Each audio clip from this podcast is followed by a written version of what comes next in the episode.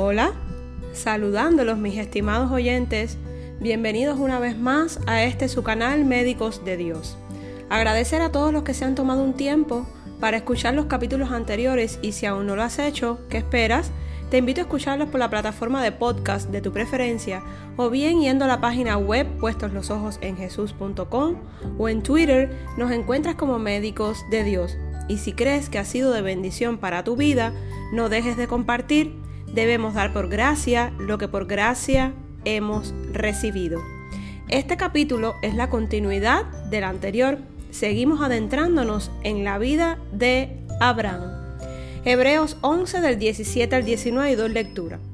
Por la fe, Abraham, que había recibido las promesas, fue puesto a prueba y ofreció a Isaac, su hijo único, a pesar de que Dios le había dicho tu descendencia se establecerá por medio de Isaac.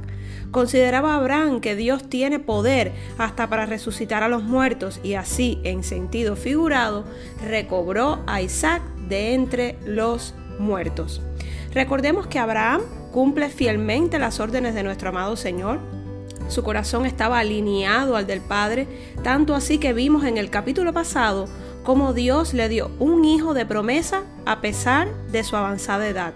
A pesar de la esterilidad de su esposa Sara, reciben a su hijo Isaac, punto de partida de la gran descendencia que tendría Abraham, promesa cumplida por parte del Señor. Abraham un hombre que demostró obediencia al Señor en todo momento, un corazón totalmente comprometido y receptivo ante las ordenanzas del Padre, este capítulo lo dedicaremos nuevamente a conocer con la ayuda del precioso Espíritu Santo que nos deja como enseñanza Abraham, este hombre de carne y hueso como nosotros, con una cualidad agradable al Padre, su fe inamovible y su corazón dispuesto a cumplir la voluntad de Dios. Libro de Génesis, capítulo 22, describe cómo Abraham fue puesto a prueba para confirmar su fe. Y doy lectura.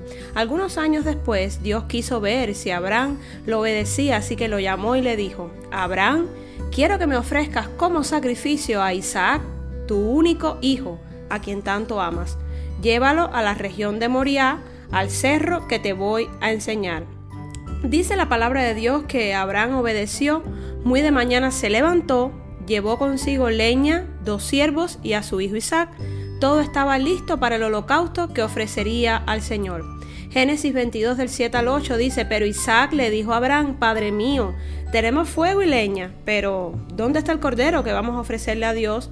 Abraham le respondió, ya Dios se encargará de darnos el cordero, hijo mío. Isaac pregunta, Abraham responde a su hijo y confía en el que el Señor proveería el cordero que se iba a ofrecer en el sacrificio. Isaac, sin saber que sería atado sobre el altar por su propio padre y ofrecido como holocausto al Señor. Difícil prueba de fe para Abraham, pero el amor y la obediencia al Señor era tan grande que estaba dispuesto a entregar a su hijo como una ofrenda a Dios. Hecho similar hizo Dios mismo con su Hijo Jesús. Prueba de amor más grande que esa no existe ni existirá jamás. Sangre inocente derramada en el madero para el perdón de todos nuestros pecados. Una prueba de fe demandó el Señor de su hijo Abraham. Un corazón obediente sin dudar fue la respuesta a la petición de Dios. Su hijo Isaac, vivo, sin necesidad de sacrificio, fue la respuesta de Dios. Vayamos a Génesis 22, 16, 18 y doy lectura. Por no haberme negado a tu único hijo, yo prometo bendecirte, aleluya. Haré que tus descendientes sean tan numerosos como las estrellas del cielo y como la arena del mar, que no se puede contar.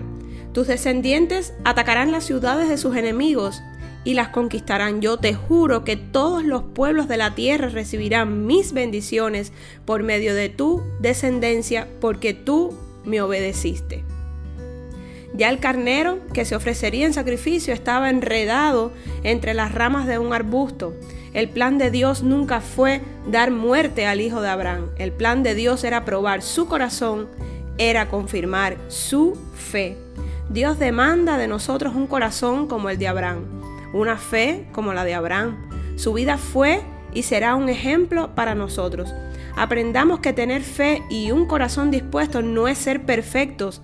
Aprendamos a reconocer nuestras imperfecciones y debilidades ante un Dios que sí es perfecto, amoroso y detallista. Aprendamos aún siendo pecadores con una mente finita a obedecer al Señor por encima de todo, sin dudar, intentando hacerlo mejor cada día. Cree en las promesas que Dios ha dado a tu vida. Él sabe cuándo y cómo se cumplirán. Deja que Él actúe, no luches tú con tus propias fuerzas para hacerlas cumplir. No somos Dios. Confía en el que todo lo puede. Él proveerá lo necesario acorde a su plan de vida para ti. Cree, confía y espera en Dios. Los amo, los bendigo y será hasta el próximo capítulo.